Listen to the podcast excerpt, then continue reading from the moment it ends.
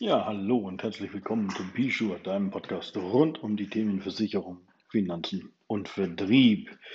Corona im Vertrieb, um dieses Thema wird es heute in dieser Folge gehen.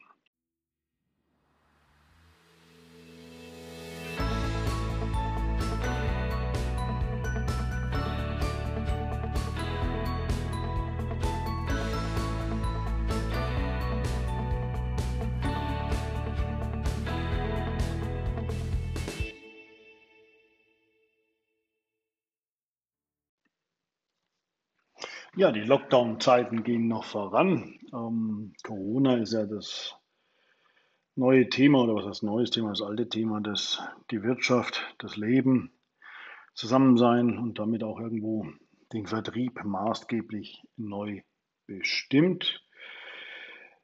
Ob jetzt morgen eine Lockdown-Verlängerung oder dergleichen kommt, wir wissen es nicht. Momentan gilt ja erstmal hier die Regel bis zum 31.01. Eingeschränkter Kontakt, eingeschränktes Arbeiten unter Hilfenahme von entsprechenden Masken. Die Frage ist aber, was kann man aus so einer Krise für sich machen? Und da muss man sich auch die Frage stellen, will man diese Krise auch irgendwo, zumindest das Thema Corona für sich im Vertrieb, umsatztechnisch in irgendeiner Art und Weise verweisen oder nutzen? Ähm, in der Vergangenheit haben wir schon mal gesagt, dass man mit dem Thema Biometrie durchaus mit Corona in Zusammenarbeit äh, auch sein vertriebliches Arbeiten verändern kann. Die Frage ist, ist es verwerflich? Und ähm, verwerflich ist es für mich nur dann, wenn ich es rein aus dem Grunde heraus mache, um einen wirtschaftlichen Vorteil daraus zu ziehen für mich selbst oder anderen etwas aus ihrer Tasche zu nehmen und in meine Tasche zu stecken. Das kann es aber auch nicht gerade sinngemäß sein, sondern die Zielsetzung ist es eigentlich, wenn ich Corona vertrieblich nutze, einerseits meinem Kunden, meinem Gegenüber einen Mehrwert zu bieten, einen wichtigen, großen Mehrwert und auf anderer Seite natürlich für mich natürlich auch einen entsprechenden Mehrwertertrag oder Geschäft daraus generieren zu können. Das ist schon mal die Grundhaltung, über die man sich Gedanken machen kann. Und dann ist jeder noch immer frei, für sich selbst die Entscheidung zu treffen, werde ich Corona in meinen Vertriebsalltag integrieren, in die Gespräche integrieren oder werde ich Corona für mich weiter ausblenden? Und grundlegend ist Corona trotzdem mal gegenwärtig, weil der Vertrieb sich einfach geändert hat. Online war ja früher total verpönt, Videokonferenzen, diese ganzen Geschichten. Wenn man sich heute die Arbeitswelt anschaut, hat sich doch da einiges zugunsten der aktuellen Situation verschoben und viele Termine finden auch sogar vom Kunden wunschgemäß gar nicht mehr in Präsenz statt, sondern entsprechend eben über das Thema ähm, Online-Konferenz. So, äh,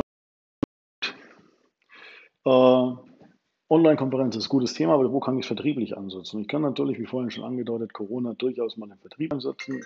Wir müssen ja uns äh, Gedanken darüber machen, dass wir ähm, hier komischerweise dauern, ne, das ist immer so ein Wahnsinn, den hast du einfach im Vertrieb, ähm, dass wir hier die Situation haben. Jetzt schalten wir mal das Telefon aus, das riecht mich gerade ein bisschen auf. Ähm, Augenblick mal, hier äh, Flugzeug-Dingsbums-Gemälde.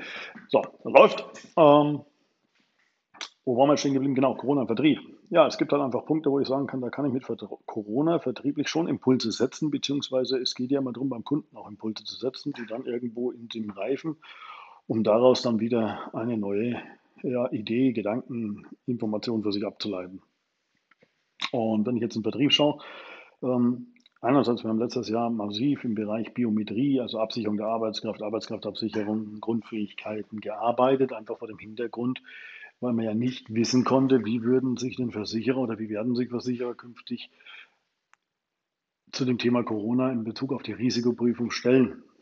Es gibt ja verschiedene Tendenzen. Da kann man sagen, ja gut, ist mir alles egal. Äh, wenn er Corona hatte, der ist gesund, alles ist toll, dann machen wir das. Ne? Oder wir zucken es einfach durch. Es gibt aber die Möglichkeit, dass er auch sagt, ich möchte ärztliche Teste nachweisen, dass eine medizinische Folgeerkrankung ausgeschlossen ist und eine Folgeerkrankung infolge einer Corona-Infektion, dann ist es schon wieder etwas problematischer, vor allem wenn man dann äh, mit Ärzten spricht und Ärzte dann ganz klar sagen, dass aufgrund der Situation und der vielen Langzeitinformationen und Studien und Ergebnisse einfach keine Bescheinigung ausstellen würden, dass ein Kunde, der Corona hatte, aber bei dem es folgenlos ausgeheilt ist, eben folgenlos wirklich ausgeheilt ist und nicht doch irgendwann eine Lungenschädigung oder derartige Thematiken auftreten. Ja, das war so ein Thema in der Biometrie. Jetzt haben wir natürlich ein Thema, wo sich Corona jetzt weiterentwickelt. Das geht mir jetzt gerade draußen mit. Das ist ein Kaufimpuls für uns. Das ist ganz einfach eines, momentan die Bestände mal wirklich zu selektieren, zu analysieren. Und zwar haben wir ja jetzt die Situation, dass momentan die Debatte aufbricht, impfen, ja, nein, Impfpflicht, ja, nein. Und das ist genau der größte Punkt, wenn so eine Impfpflicht kommt. Ähm, dann stellt sich immer die Frage danach, wie gut ist denn dieser Impfstoff? Und vor allem, wie verträglich ist dieser Impfstoff? Und wenn ich jetzt davon ausgehe, dass man sagen kann, es gibt halt einfach nicht 100.000 Impfvorgänge im Jahr, dann weiß man nicht, wie wirkt sich das bei starken Diabetikern aktuell aus, hat man keine Erfahrungswerte, wie wirkt es bei starken Allergikern aus. Also da gibt es viele ungereimte Parameter oder unsichere Parameter. Ähm, und dann ist die Überlegung, wie hoch ist ja, wie hoch ist das Risiko, dass eben ich einen Impfschaden erleide? So, die Unfallversicherung ist ja der einzige Versicherungspart. Das ist auch schon eine Webseite online Impfschadenversicherung oder so, habe ich das neulich gesehen. Da haben wir noch nicht mal drüber geredet, ähm, wo ich das Thema Impfschaden entsprechend mit einem Versicherungsschutz versehen kann. So, da kommt es jetzt drauf an. Wir haben jetzt eines veranlasst, Bestände zu analysieren, auch bei unseren Partnern draußen. Ähm, es werden das Bestände analysiert, es wird geprüft, welcher Kunde hat eine Unfallversicherung, wer hat noch keine Unfallversicherung. Ganz einfach. Das sind eine ganz einfache Selektionen, die machbar sind. Bei denen mit Unfallversicherung gilt zusätzlich die Prüfung, äh, wird dann geprüft, was für ein bestehender Versicherungsschutz ist da, welche Tarifgenerationen ist es, bei welchem Versicherer liegt der Versicherungsschutz und vor allem ist eine Impfklausel oder Impfschottenklausel enthalten? Ja, nein. Und wenn ja, am besten noch, das ist so die Ziele effizient oder die Ziellinie zu schauen, wie ist denn hier klausuliert? Also klausuliert im Sinne von, wann gilt der Impfschaden als anerkannt und was gilt als Schadenstag? Ne? Der Tag der Impfung äh, oder der, der Tag, äh, an dem der Schaden eingetreten ist. Da kann ja auch durchaus ein größeres Zeitfenster dazwischen liegen, bis so ein Impfschaden mal zum Tragen kommt, weil der muss ja auch erstmal als offizieller Impfschaden anerkannt sein. Das sind die einen Part, die selektiert werden. Auf der anderen Seite werden natürlich alle Kunden ohne Unfall selektiert und genauso dafür sensibilisiert, dass man sich über das Thema Unfallversicherung mal Gedanken machen sollte. Wenn man den eine hat, bietet man einen entsprechenden Checkup an, ob eine Impfschadenklausulierung drin ist. Und wenn nicht, dann muss man halt über den Versicherer mal reden und über den bestehenden Versicherungsschutz. Um, ganz einfaches Vorgehen. Wichtig ist diese Anerkenntnis des Impfschadens, da müssen wir auch mal drüber reingehen. Die Wahrscheinlichkeit, dass ein Impfschaden im Rahmen der Corona-Erkrankungen oder Corona-Impfung besser gesagt anerkannt wird, ist ein ganz anderes Niveau, weil viele auch immer anzweifeln, so ein Impfschaden musst du erstmal durchkriegen. Das stimmt, weil wenn ich jetzt ein Einzelfallschicksal bin, bei einer Impfthematik, die seit Jahrzehnten läuft, nehmen wir mal die Pockenimpfung oder die Pollen oder was weiß ich, äh, gibt es ja genug Impf, äh, Impfstoffe, die man einfach, oder Masern, äh, da einen Impfschaden ableiten zu können, ist recht schwierig. Wo es wiederum einfacher ist, wir haben jetzt eine einmalige Situation, wie damals eben nach den Pocken, oder zur Zeit der Pockenimpfung. Es war ja auch so eine Art Massenimpfung. So, und wenn du jetzt eine Massenimpfung durchführst und es treten vermehrt bei frisch geimpften oder auch bei, nach einem gewissen Zeitraum vermehrt gewisse Erkrankungsbilder auf, dann muss natürlich auch da anders gearbeitet und recherchiert werden. Da gibt es einen genauen Prozess seitens des, äh, der Gesundheitsbehörden, wie dann zu handhaben ist, weil es ist auch meldepflichtig von den Ärzten, dass diese Erkrankung auftritt, dann wird die Häufigkeit gesehen, dann wird man nach Gemeinsamkeiten da wird man recht schnell zum Ergebnis kommen, ist ein Impfschaden oder kein Impfschaden. Aber genau für diesen Fall muss ich halt einfach vorsorgen und schauen. Also unser Ziel wird dieses Jahr ein Unfalljahr oder unsere Maßgaben nach.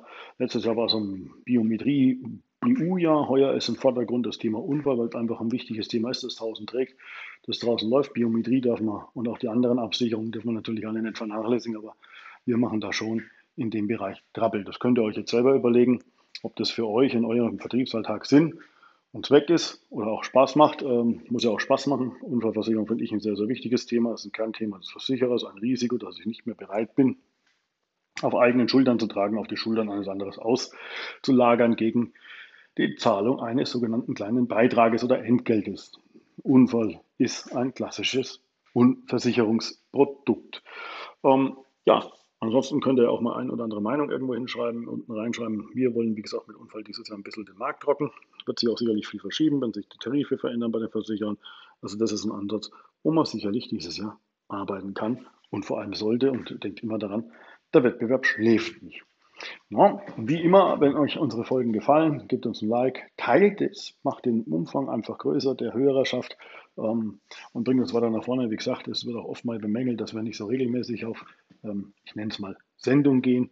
Liegt aber einfach daran, dass wir ähm, einfach im Berufsleben voll und ganz stehen. Wir verdienen mit diesem Podcast weder Geld noch sonst irgendwas, aber machen das rein aus Spaß und der Freude.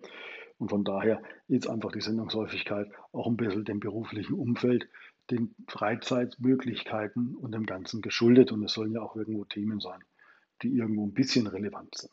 Ansonsten bleibt gesund und fit. Äh, haltet euch an die Regeln, weil so ein Bußgeld ist auch nicht gerade schön. Und ansonsten freuen wir uns euch beim nächsten Mal auf der nächsten Folge von Bishur, eurem Podcast für Versicherung, Finanzen und Vertrieb, wiederzusehen.